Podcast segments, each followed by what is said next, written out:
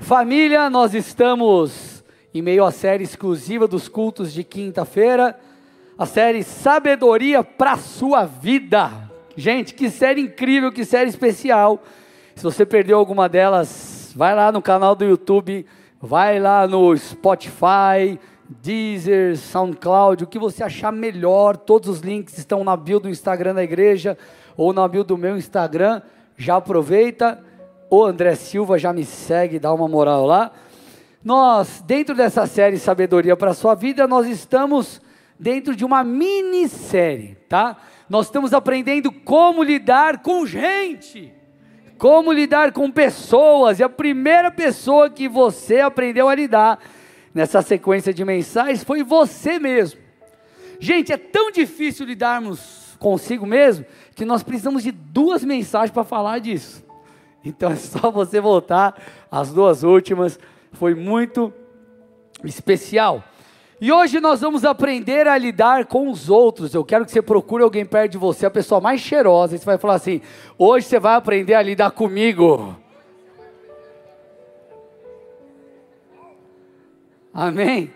O tema da mensagem de hoje, gente, é, na verdade é uma pergunta.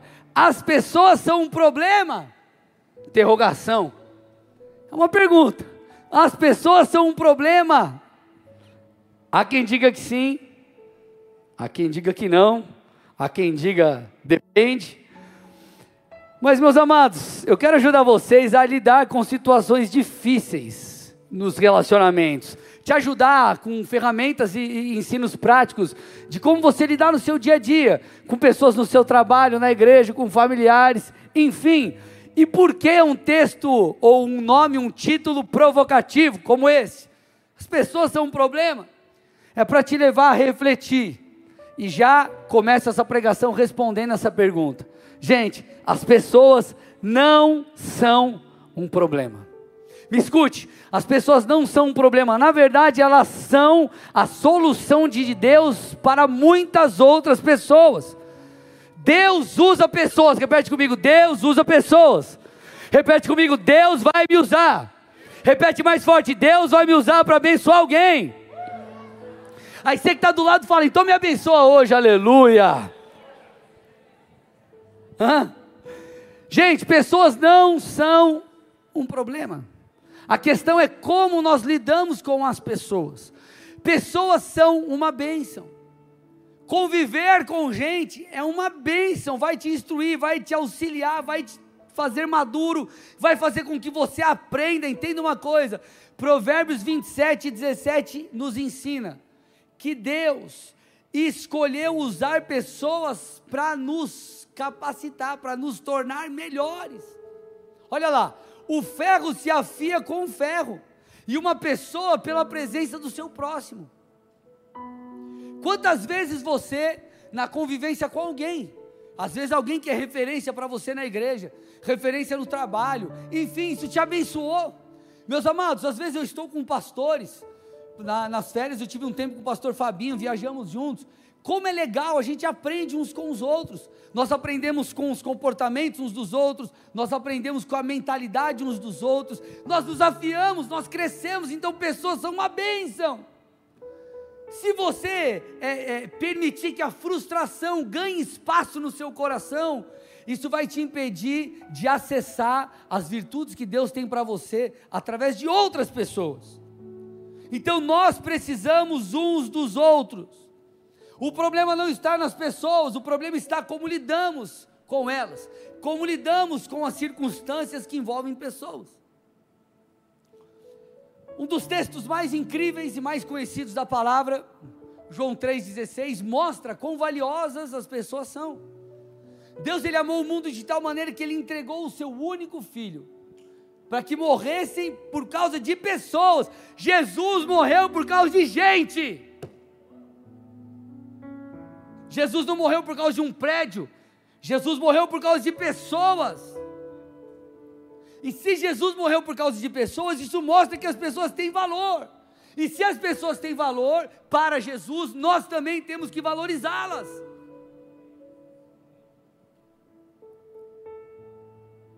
Eu estou te encorajando através disso, eu estou trazendo logo essa explanação de início, para que você não desista das pessoas, para que você não impeça que as frustrações é, te, te, não te permita aprender contra as pessoas, desfrutar de relacionamentos.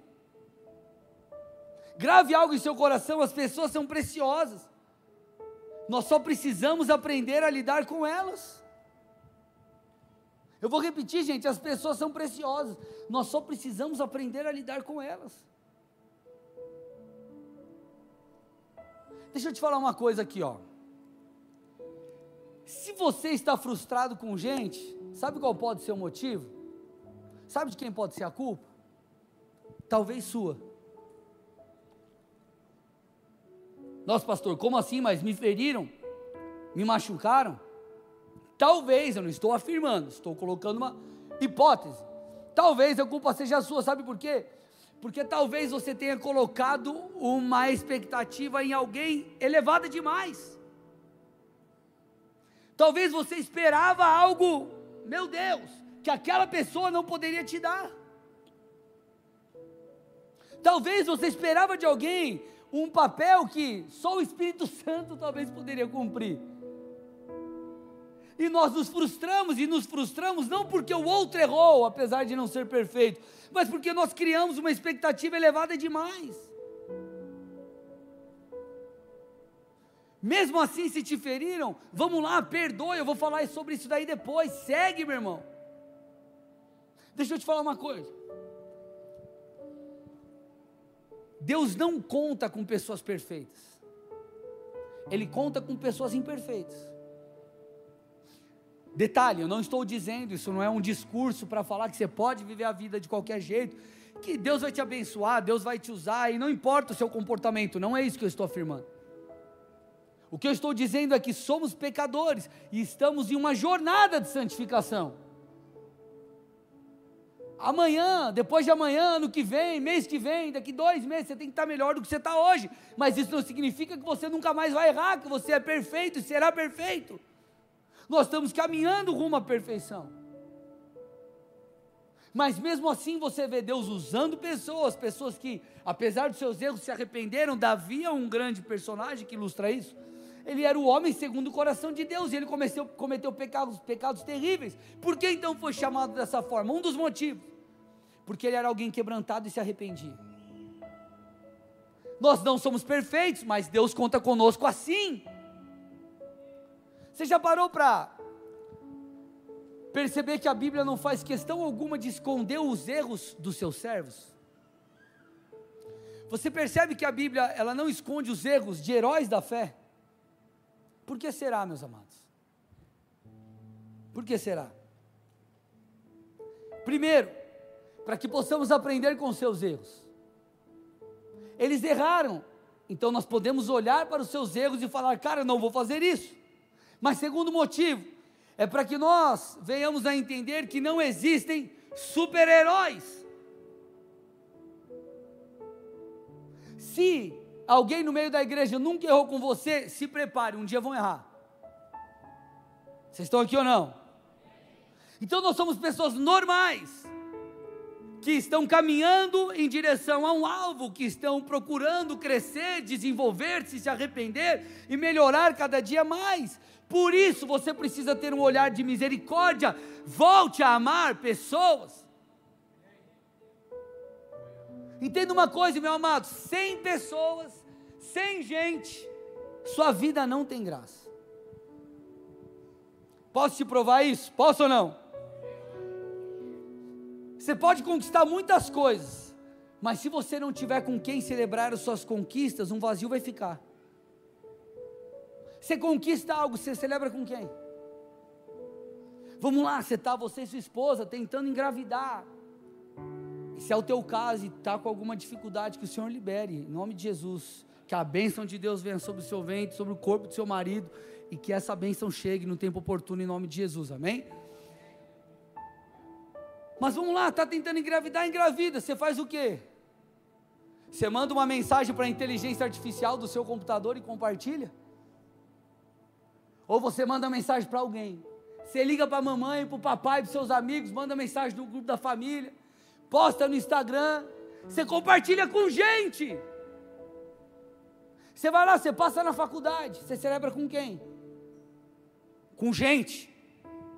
Se alcança uma vitória, você celebra com quem? Com pessoas. Então escute: por mais difíceis que pessoas sejam, sem ela vai faltar alguma coisa na sua vida. Por mais que lidar com pessoas seja algo difícil, elas são e sempre serão essenciais em nossas vidas. Deixa eu te falar uma coisa. Algumas pessoas que vão passar pela tua vida, elas vão te ferir, mas outras vão te sarar. Escute. Algumas pessoas que passarem pela sua vida vão te ferir, mas Deus usará outras para te sarar. Não desista de pessoas, irmão. Não desista de gente. Jesus morreu por elas. Morreu por você. Amém? Então quero trazer aqui seis passos práticos para te ajudar a lidar com gente, para te ajudar a, a, não se frustrar e de alguma forma você se tornar um uma espécie de anti-frustração, um camarada anti-frustração, amém?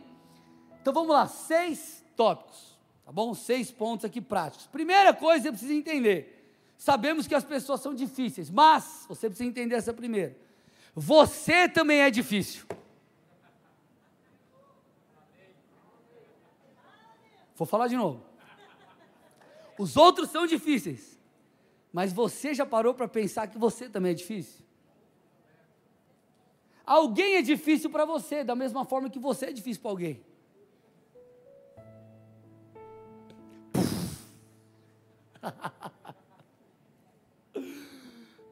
Mateus 7, 1 a 5, vamos lá, gente.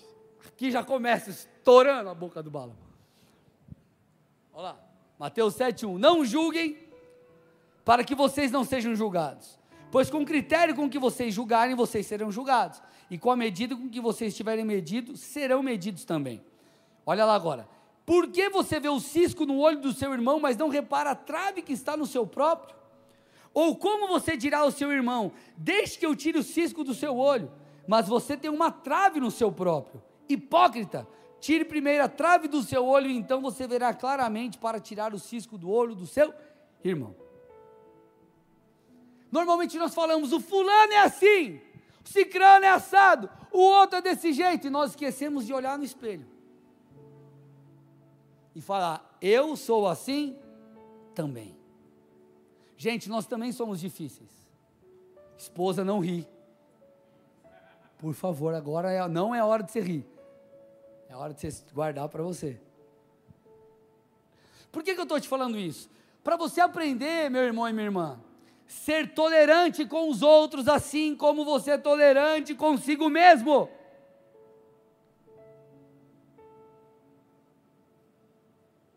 Você já percebeu quando você comete um erro? As justificativas que você dá para o seu erro? Vamos lá, pense comigo. Você errou. Não que você não, não, não, não saiba que errou, ou não reconheça que errou, mas você começa a pensar assim: não, é peraí, eu errei nisso, mas entendo o contexto. Ó, o meu contexto é assim: teve isso, teve aquilo, teve aquilo outro, teve o outro e teve o outro. Aí você dá uma amenizada para você mesmo. Agora, quando o outro comete o mesmo erro que você, ó,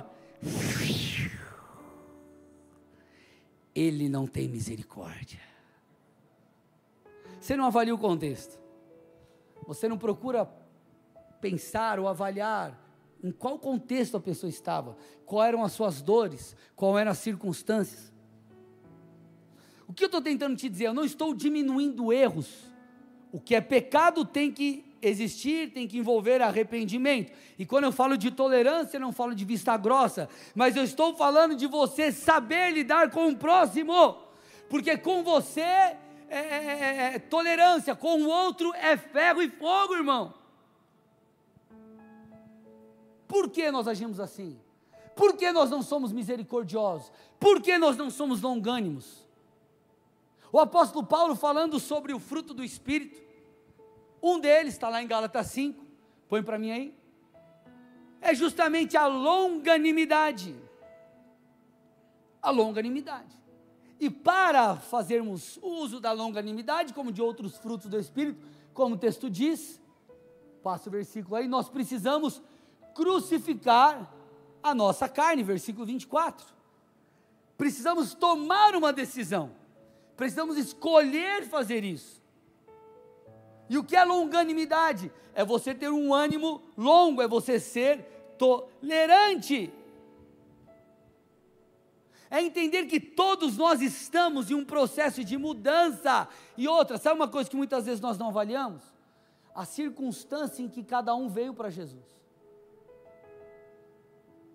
Você já parou para perceber uma pessoa que chega na igreja, não só com uma vida de pecado, mas talvez com todo um passado difícil por questões familiares, por ou, tantas outras questões?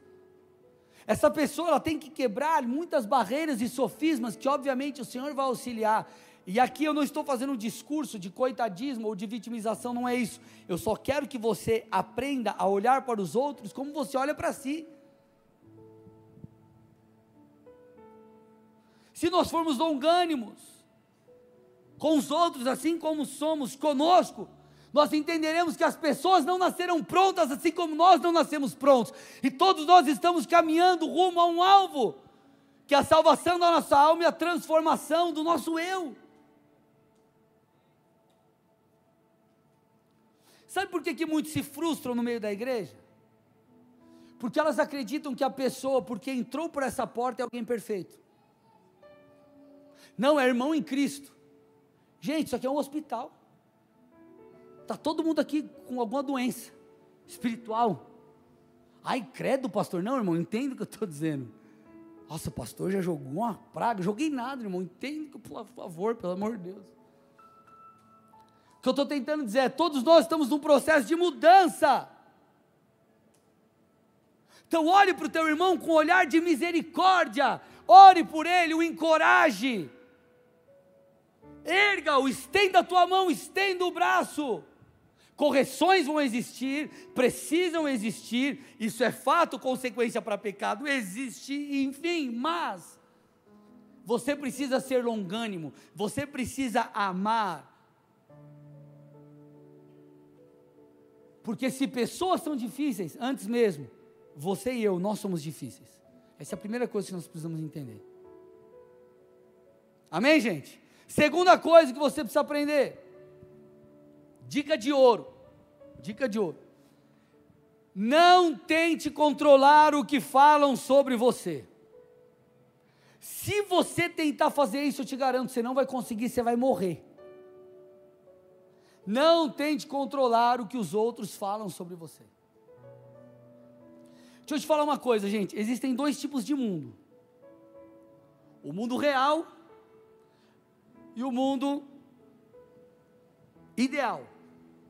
Existe o mundo do cinema e existe o mundo da segunda-feira. No mundo do cinema, no mundo filosófico, no mundo ideal, as pessoas não vão falar mal de você, as pessoas só vão te amar, elas não vão fofocar, elas não vão te invejar, ladrões de alegria não vão existir e por aí vai. Agora, no mundo real,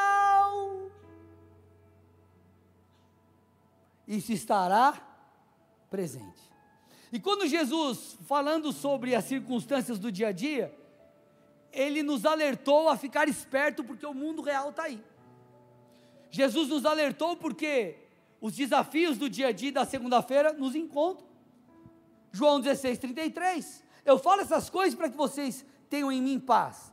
No mundo, vocês passarão por aflições, mas tenham coragem, eu venci o mundo. Então Jesus está dizendo: Ei, o mundo real está aí.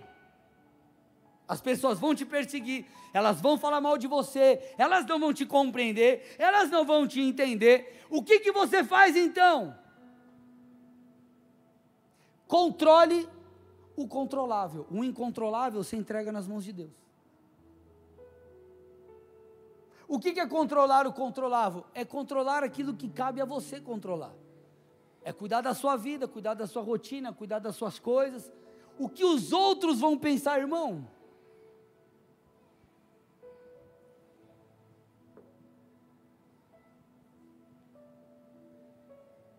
Vocês estão me entendendo ou não? Obviamente, dependendo da situação, você vai ter que sentar, você vai ter que conversar, você vai ter que resolver, vai ter que explicar. E eu também não estou dizendo que você vai chegar atrasado no teu trabalho, numa escala, você tem que avisar, tá? Não é, ó, não sei o que vão pensar, o pastor falou que não importa o que vão pensar, o que importa é que eu não consegui chegar a tempo. Não, irmão, pelo amor de Deus, entenda o que eu estou falando.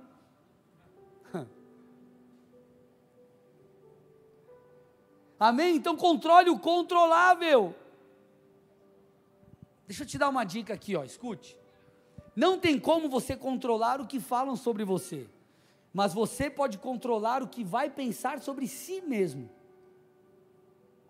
O que vão falar, vão falar. Agora, você pode aceitar ou rejeitar aquilo que falaram de você. Isso é identidade. Você está entendendo que lidar com pessoas tem mais a ver com a maneira como respondemos a tudo isso do que com os outros?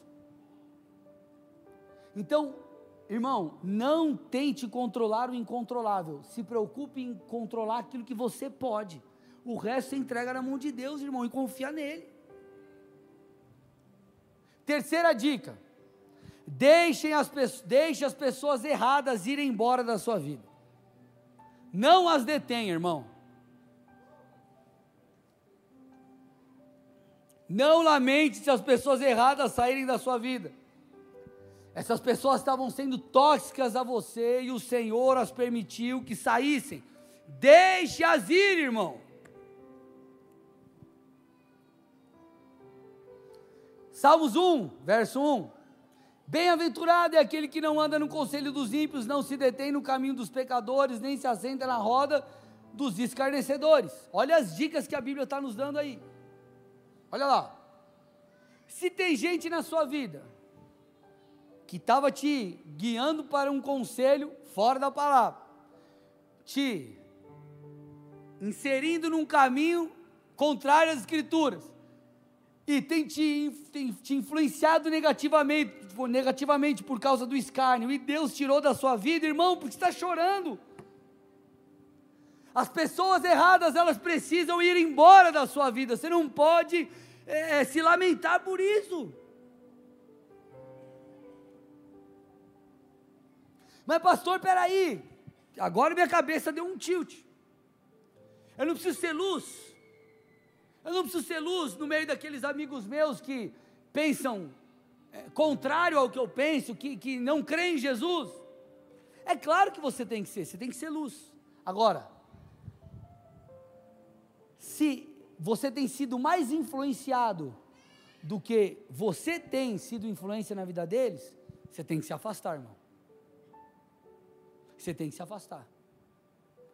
Se você não consegue ser luz, e entender qual é o teu limite no relacionamento com os amigos teus que talvez lá usavam droga com você, se você não entende que tem um limite nesse relacionamento, por mais que você tenha um carinho muito grande por eles, por mais que sejam amigos de infância, você vai ter que se afastar de fato. Então você tem que se alegrar por aqueles que Deus permitiu entrar. E meu irmão, não se lamentar por aqueles que o Senhor está expulsando, entre aspas, ou removendo do seu dia a dia, da sua vida. Existem pessoas, e entenda, não pelas pessoas, mas pelas circunstâncias, por aquilo que elas prezam, gostam e influenciam você, que elas não podem estar nas suas vidas, na sua vida. Eu te pergunto, com quem você tem andado? Quarta dica: se afaste daqueles que promovem divisão. Se afaste deliberadamente, essa é uma decisão que você tem que tomar. Se afaste daqueles que promovem divisão. Gente, existe um grupo que é extremamente tóxico, principalmente no corpo de Cristo, aqueles que promovem divisão. E está na Bíblia, olha lá, Romanos 16, 17 e 18. Irmãos, peço que notem bem aqueles que provocam divisões e escândalos, em desacordo com a doutrina que vocês aprenderam. Afastem-se deles, porque esses tais não servem a Cristo nosso Senhor, e sim a seu próprio ventre. Com suaves palavras e lisonjas enganam o coração das pessoas simples. Paulo está falando, aqueles que provocam divisão, divisão no meio da igreja, divisão no meio da célula, divisão, divisão, se afaste. Olha o que Paulo fala para Tito: evite a pessoa que provoca divisões, depois de admoestá-la uma ou duas vezes, pois você sabe que tal pessoa está pervertida, vive pecando e por si mesma está condenada. Então, meu irmão, aqueles que não querem se arrepender diante de uma repreensão que não entendem, se afaste. Gente, a Bíblia é muito clara. Por quê? Porque a Bíblia sabe, ela entende o coração do homem, ela sabe que nós somos seres influenciáveis. Quer ver? Vamos imaginar que você, é, é, não sei quem aqui já passou por isso, mas você chegou num trabalho novo, enfim, conheceu algumas pessoas, trabalho, ou enfim, igreja, algum lugar que você conheceu, no condomínio, e essas pessoas são pessoas que, por exemplo, praticam esporte e têm uma alimentação saudável.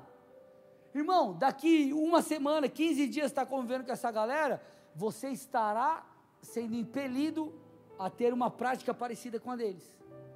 Você vai pensar assim, cara, não é que eu tenho que me matricular numa, numa academia, tem que correr na rua, andar no parque, voltar a jogar futebol, qualquer coisa. Você vai começar a ajustar a tua vida, por quê? Influência. Da mesma forma que quando você se conectou com aquela galera que te leva para o buraco, você foi para o buraco junto. Por quê? Nós somos influenciados ou influenciáveis. Então a Bíblia está dando a letra. Ei, se liga. Entenda com quem você pode andar. Entenda os níveis de relacionamentos. Aprenda a classificar quem são as pessoas. E aqui eu entro no quinto ponto. Opa, quinto ponto. Classifique seus amigos. Gente, uma das coisas que, que, que, que nos ajudam muito a lidar com gente, que nos ajuda muito a lidar com as frustrações, é classificar os nossos amigos. Existem basicamente dois grupos de amigos, ok? Os amigos mais chegados que irmãos aquele brother, aquele cara que é parceiro de vida mesmo, no dia bom, no dia mal, e amigos que eu chamo de amigos de propósito. Como assim, pastor? Vamos entender aqui. Um amigo mais chegado que o irmão é aquele amigo que está contigo até debaixo da água. Ele é aquele que pode puxar a tua orelha, mas ele vai estar tá com você no dia mal. Esses são os amigos verdadeiros, esses a barreira do tempo cruza, a distância, mas o carinho fica, a aliança fica. Vocês têm uma aliança. É o amigo de Provérbios 28, 24. Esses são como, talvez ali, Pedro, Tiago e João foram para Jesus. Apesar de, na crucificação, eles terem recuado, você vê esses amigos de Jesus, amigos íntimos, participando de momentos felizes, celebrando os ensinos do Mestre, as vitórias de Jesus, é, o ministério dele tocando pessoas, curando enfermos, mas também você vê esses homens com Jesus ali no Getsemane. E esses amigos, gente, são os amigos que todo mundo quer ter. É o parceiro mesmo, é o amigo mais chegado que irmão. Esse é top. O problema não é lidar com esses amigos. Porque por mais que vocês tenham um desentendimento, vocês se acertam, vocês têm uma aliança. Agora, o desafio é compreender e não se frustrar com uma dinâmica que acontece com o segundo grupo de amizades, que são os amigos de propósito, ou os amigos circunstanciais. Entenda uma coisa aqui, gente. Existem amigos que nós tomamos como amigos, mas na verdade são amigos circunstanciais são amigos de propósito, por um propósito. São amigos que você, por exemplo, eu convivi cinco anos com uma galera na faculdade. De vez em nunca eu falo com eles na rede social. Mas eles não são amigos. Eles foram amigos em um tempo, de acordo com uma circunstância que era a faculdade. Assim como você fez amizade lá no seu trabalho, na empresa que você trabalhou por muito tempo, ou na igreja, ou enfim, qualquer outra situação. E eles servem a um propósito, eles servem a um tempo, eles servem uma, a uma temporada, e estes são pessoas que Deus de fato usa para nos abençoar. O problema qual é? Qual é o problema? O problema acontece quando alguns falam assim: ah, mas depois que eu saí do trabalho, depois que eu terminei a faculdade, depois que eu saí daquela célula, daquela igreja, tal pessoa não me procurou. Escute, essa é a maior armadilha que você pode cair na sua vida. Deixa eu te falar. Se essa amizade fosse uma amizade realmente genuína, mais chegada com o irmão, não ia acontecer isso. Sabe qual é o problema? Nós colocamos expectativas demais. Escute, eu não estou falando que a pessoa está certa, não é isso. O que eu estou te falando é que provavelmente essa amizade era uma amizade que servia a um propósito. Servia a um, aspas, entendo o que eu vou dizer, tá? Um interesse, interesse no aspecto positivo da palavra, tá? A um propósito comum. Se você parar e avaliar, você vai perceber, cara, a relação sempre foi sincera, nós sempre tivemos momentos muito legais, nós edificávamos uns aos outros, nós ajudávamos uns aos outros.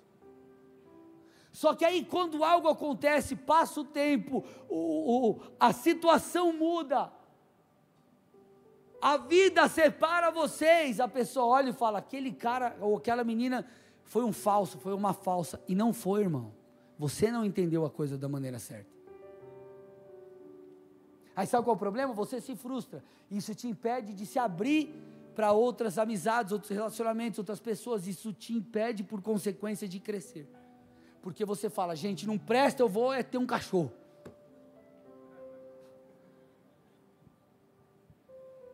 Vocês estão aqui ou não?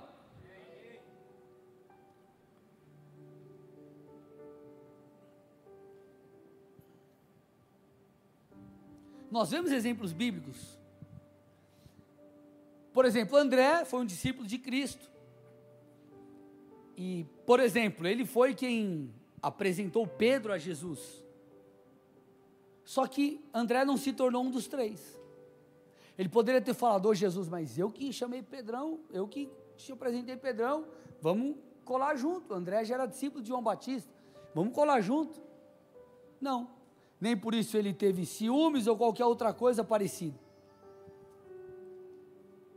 Claro, André era um discípulo, era um filhão de Jesus, podemos dizer assim, mas entenda em que aspecto eu estou dizendo isso. José de Arimateia era um discípulo secreto de Jesus, mas ele também serviu a um propósito. João 19, 38. Depois disso, José de Arimateia, que era discípulo de Jesus, ainda que em segredo, porque tinha medo dos judeus, pediu a Pilatos permissão para tirar o corpo de Jesus. E Pilatos deu permissão. Então José de Arimateia foi e retirou o corpo de Jesus. Sabe qual é o problema? O problema é quando nós confundimos Pedro com José, Tiago com André. Vocês estão me entendendo? E aí nós criamos um negócio e você se frustra. Vamos nos frustrar com pessoas assim, gente. Claro, nós somos humanos. Mas se você entender isso, você não vai sofrer tanto, ou não vai sofrer. Deixa eu te dar uma fórmula, formulazinha aqui, ó.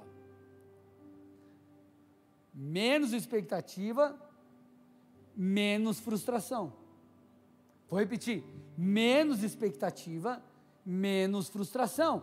Não significa que você não pode criar expectativa com pessoas. Pode e deve, mas você tem que ter a expectativa na medida certa. Na medida certa.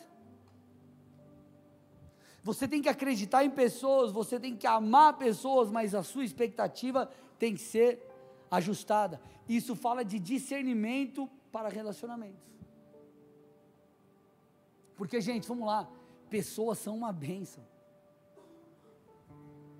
Pessoas são uma benção. Você está empregado, por exemplo, porque alguém acreditou em você. Você está prosperando, por exemplo, foi promovido porque alguém gostou de você.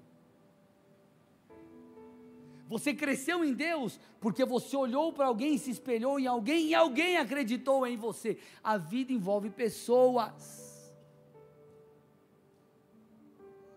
A vida envolve conviver com pessoas, amar pessoas, lidar com pessoas, enfim, essa é a base do cristianismo. Jesus morreu por gente. Então nós precisamos aprender a lidar com elas. E sexto ponto aqui, estamos indo para o final. Nos relacionamentos você tem que entender que esforço é necessário. Esforço é necessário esforço para convivermos em paz, esforço para amar, esforço para se relacionar, esforço emocional. Por que, que a Bíblia fala sobre o amor paciente? Ter paciência envolve sobrepor a uma impaciência. Você só precisa de paciência, irmão, quando a situação te leva, te empurra para uma situação de impaciência. O amor maduro é esse amor, é o amor onde você escolhe amar. É um amor onde você se esforça em prol de alguém. Pessoas. Hebreus 12, 14. Esforcem-se para viver em paz com todos e para serem santos. Sem santidade ninguém verá o Senhor. Olha o que o texto está dizendo. Esforcem-se para viver em paz com todos. Vai ter que ter esforço, irmão. Lembra que eu falei da tolerância no começo? Vai ter que ter esforço. Inclusive por uma questão de jeitão. Você acha que eu não sei que tem gente que você vai conversar e você fala assim, ixi, lá vem o fulano. Se fala demais. Se, esfor se esforça. Se esforça. Você já parou para pensar que talvez o outro olhe para você e fale, se fala de menos? É sério, gente, porque a gente olha para os outros e olha a trave do olho do irmão, como Jesus diz, mas a gente está com a trave três vezes maior nos dois olhos. A Bíblia é clara quando ela fala sobre vivermos em paz com os outros, isso envolve esforço. Jesus disse: Bem-aventurados são os pacificadores, porque eles serão chamados filhos de Deus.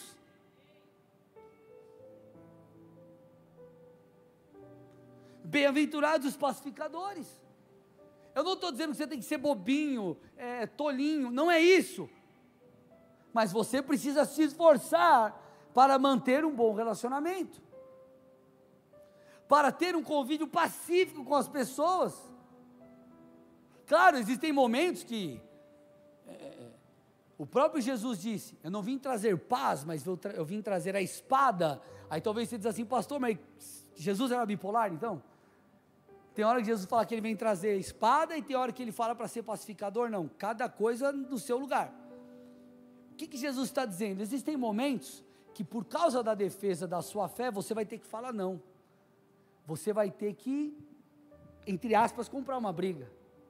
Eu não vou fazer isso, eu não vou mentir. Não vou roubar. Não vou. Ah, mas você vai ser mandado embora. Tá bom, não vou. Está entendendo o que estou dizendo? Tem momento que é o momento da espada. Mas quando nós falamos de amar as pessoas, nós precisamos ser pacificadores.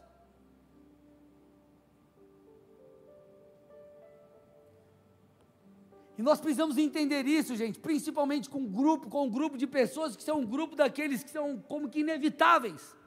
Tem gente na sua vida que não tem como, você vai ver todo o Natal.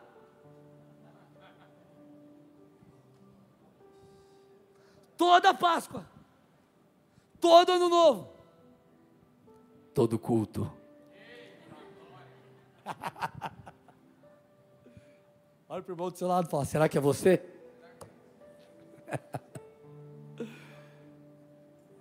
Tem gente, pessoal, vamos lá, ó, vamos lá, ó.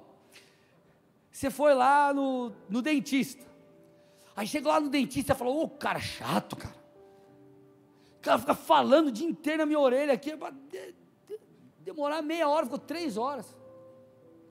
Fui no barbeiro, é para cortar o cabelo, meu, é raspar o cabelo, é dez minutos, eu fiquei duas horas. Fala, se eu quisesse conversar, eu ia no cabeleireiro, não ia no barbeiro. Não, tô brincando, brincadeira. Brincadeira. Só para quebrar o gelo. O que, que eu estou tentando dizer para vocês? Quando são questões que dá para você contornar, você muda. Ah, eu não vou mais nesse lugar, eu não vou mais ali, tranquilo. Agora, e teu parente? E irmão da igreja? E o seu chefe? E o cara lá do seu trabalho que você convive todo dia? Você tem que se esforçar, irmão, e posso te falar, isso vai ser um grande ensino para você. Talvez você acordou numa manhã e falou: Senhor, preciso aprender a ser paciente, dá-me paciência. Aí você vai numa entrevista de emprego, o Senhor fala: Eis o lugar, vou abrir essa porta para você. Deixa eu falar uma coisa: Deus trabalha com coisas que para nós parece o acaso, mas na verdade não é. Deus está no controle de tudo. Então Deus vai usar as pessoas que caminham, que convivem com você no dia a dia, as coisas mais inusitadas para falar com você, para te amadurecer, para te fazer crescer. Efésios 4, 1 a 3. Por isso eu, o prisioneiro no Senhor, peço que vocês vivam de maneira digna da vocação a que foram chamados, com toda a humildade e mansidão, com longanimidade, olha agora, gente, suportando uns aos outros em amor fazendo tudo para preservar a unidade do espírito no vínculo da paz. Suportando uns aos outros em amor. Gente, isso aqui não é dar suporte, tá? Isso aqui é suportar, mesmo, em amor. Você acha que se não fosse importante, se não fosse necessário, Paulo afirmaria isso? Então ele está dizendo, ó, suportem uns aos outros em amor, se esforcem, é isso que ele está falando. Preserve o vínculo da paz. Então, meu irmão, deixa eu te falar. Você precisa ser alguém perdoador. Você precisa ser alguém que tolera. Você está entendendo tolerância? Eu não estou falando de passar a mão no pecado por pano quente, não é nada disso. Você está entendendo, né? Estou aqui há, sei lá, meia hora e 40 minutos construindo algo, você está me entendendo. Talvez você diz assim, pastor, mas mesmo assim, mesmo diante de tudo isso, eu me frustrei, o que, que eu faço agora? Gente, a resposta para frustração com gente, com pessoas, é o perdão. Perdão é um ato de amor, perdão é um ato que vai te fazer ficar livre da culpa, perdão vai te ajudar a abrir mão do seu senso de justiça próprio. Lucas 17,4: Se alguém pecar contra você sete vezes num dia, e sete vezes vier para lhe dizer: Estou arrependido, perdoe-lhe. Entenda uma coisa, gente: perdão não é sinônimo de ingenuidade. Perdão é um ato de maturidade. Eu vou repetir: perdão não é um ato de ingenuidade, é uma decisão madura que você toma. E eu usei mesmo essa palavra, decisão, porque assim é. Deixa eu te falar, perdão não é sentimento, perdão é escolha. Da mesma forma que amar é uma opção, é uma escolha, é uma atitude, perdão também é. Você escolhe perdoar, você escolhe abrir mão daquilo, você escolhe abrir mão do teu senso de justiça, você perdoa. Pastor tem dificuldade em perdoar, experimente declarar isso com a sua boca. Pai, eu libero perdão para o fulano. Eu abençoo aquela vida, tem misericórdia dessa pessoa, que ela possa ser alcançada por ti, para que ela não faça mais com os outros aquilo que fez comigo. Eu abençoo, eu libero essa pessoa, Senhor. Experimente fazer isso, você verá. Então, perdoar significa liberar essa pessoa espiritualmente. Isso vai te ajudar. Agora, ah, pastor, mas eu tenho um negócio lá na justiça que o cara está me devendo algo, irmão, isso é outra coisa. Os seus direitos você pode buscar, tem nada a ver uma coisa com a outra. Olha, olha, olha que interessante, a gente não percebe as palavras de Jesus. Mateus 5, 43 a 48. Estou indo para o final, gente. Vocês ouviram o que foi dito: ame o seu próximo e odeie o seu inimigo. Essa era a visão que eles tinham da lei no Antigo Testamento. E aí Jesus continua: Eu, porém, lhes digo: amem os seus inimigos e orem pelos que perseguem vocês, para demonstrarem que são filhos do Pai de vocês que está nos céus, porque Ele faz o seu sol nascer sobre os maus e bons, e vir chuva sobre os justos e os injustos. Porque se vocês amam aqueles que o amam, que recompensa terão? Os publicanos também fazem o mesmo. E se saudarem somente os seus irmãos, o que é que estão trazendo demais? Os gentios também não fazem o mesmo? Portanto, sejam perfeitos, como é perfeito o Pai de vocês que está nos céus. Jesus está dizendo assim: vocês precisam elevar o nível. Amem os inimigos, orem por aqueles que perseguem vocês, porque se vocês só amarem aqueles que amam vocês, se vocês só orarem por aqueles que querem o seu bem, o que vocês estão fazendo de mais? Que cristianismo é esse? Então, quando nós perdoamos, meus amados, nós demonstramos, mostramos, revelamos que somos filhos de Deus. Pastor, mas você não sabe o que eu sofri. Eu não sei, mas Cristo sabe. E Ele é suficiente. Olha o que Paulo disse, Romanos 5,5: Ora, a esperança não nos deixa decepcionados, porque o amor de Deus é derramado em nosso coração pelo Espírito Santo que nos foi dado. Sabe por que você pode perdoar? Sabe por que você pode amar? Porque o amor de Deus foi derramado no seu coração, crente.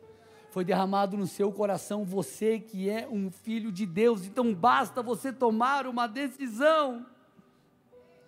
Querido, relacionamentos é, não são fáceis muitas vezes.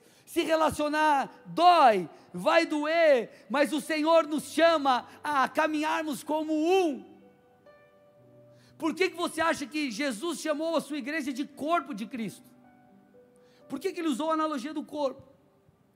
Corpo, como um corpo humano, essa é a analogia que ele faz. Porque nós precisamos uns dos outros, há uma interdependência no corpo humano. Um membro precisa do outro. Há uma interdependência, há uma ligação, há uma relação de, de, de, de, de, de necessidades mútuas. 1 Coríntios 14, 26. Que fazer então, irmãos? Quando vocês se reúnem, um tem salmo, outro tem um ensino, este traz uma revelação, aquele fala em línguas, e ainda outro faz a interpretação. Que tudo seja feito para edificação. Olha o que ele está falando. Quando a gente se reúne, os dons se manifestam. E os dons são diferentes, porque somos diferentes uns dos outros. Enquanto um está pregando, o outro, através do louvor, ministra os corações. Enquanto um está profetizando, o outro está encorajando, e por aí vai, ele está falando: nós somos um corpo. Como um corpo, vai ter momentos que nós vamos precisar da mão para pegar, e outros momentos vão precisar das pernas para andar. Vamos precisar todos do pulmão para respirar. E quem controla todas essas coisas é Cristo, o cabeça. Então, se nós não entendermos que Deus nos chamou para andar juntos, andarmos juntos, gente com gente, vida na vida, você vai ser um cristão com algum tipo de deficiência. Me escute.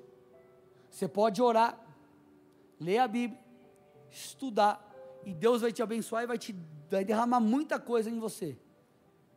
Mas se você não se relacionar com pessoas, se você não congregar, não caminhar com outros, vai te faltar alguma coisa, porque Deus escolheu te dar coisas através de outros. Como, gente, eu aprendo quando eu estou em aconselhamento, eu aprendo quando eu estou liderando, eu aprendo quando estou resolvendo alguma situação na igreja. Por quê? Porque nós somos é, nós dependemos uns dos outros, os relacionamentos são preciosos, pessoas são preciosas. Os desafios que temos uns com os outros nos amadurecem, quer ver? Por que que o tempo passou e apesar de desafios no casamento, hoje você é um marido melhor, uma esposa melhor. Sabe por quê? Porque você decidiu permanecer mesmo diante de momentos de brigas e desentendimentos. Vocês brigaram, depois olharam para si e falaram, cara, ó, essa situação está certa, essa está errada, vamos mudar. Você percebeu coisas que você precisa ajustar. O marido percebeu, a esposa percebeu, e isso produziu maturidade. E ao invés de nós olharmos para isso em relação às pessoas, o que, que nós fazemos? Nós não aprendemos, nós arrumamos confusão, nós caímos na armadilha. Então, na verdade, pessoas não são um problema, pessoas são a solução. A questão é como lidamos com elas. Escute, essa é uma noite de cura, gente.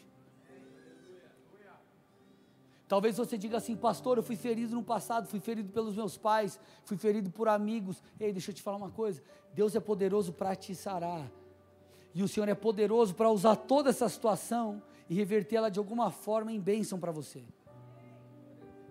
Os desafios e frustrações que você teve com familiares, com irmãos em Cristo, com quem quer que seja, o Senhor pode usar isso de alguma forma para que você cresça.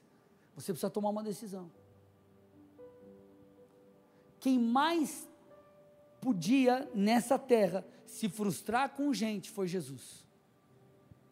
Você já parou para pensar que Jesus veio nesse mundo para morrer por pessoas e as pessoas o rejeitaram? Jesus veio, abriu mão de sua glória e tinha pessoas que olhavam para ele e falavam: Você expulsa demônios por Beuzebu, você está cheio de demônio. Falaram isso para o Filho de Deus. Sabe o que Jesus fez por essas pessoas que o criticaram? Morreu por elas. E nós olhamos para pessoas que nos ferem, ao invés de nós termos misericórdia, como eu disse, não estou falando de você ser tolo, nada disso, mas estou falando de você entender o que a Bíblia está dizendo. Nós apontamos o dedo e nós esquecemos que nós mesmos temos falhas. O que mais tira pessoas da presença de Deus. Fala galera, tudo bem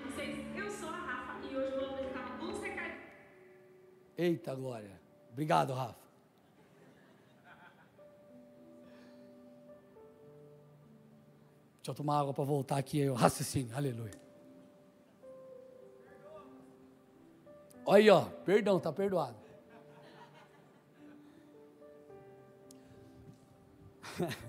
Os caras não perdem uma, né, cara? Ai. Pessoas são uma bênção, gente.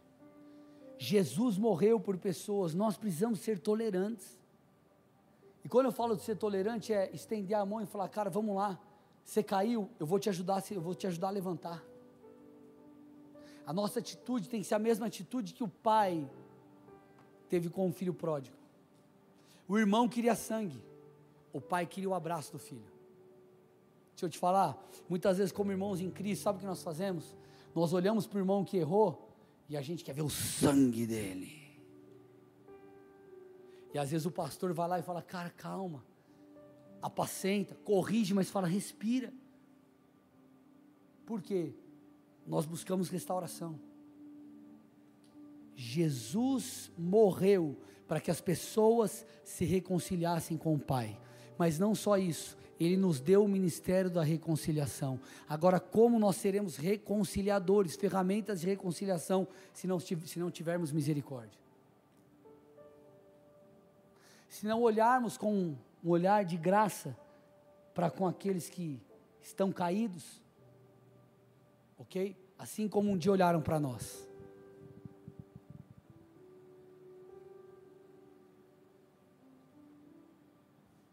Vocês estão comigo, gente? Amém.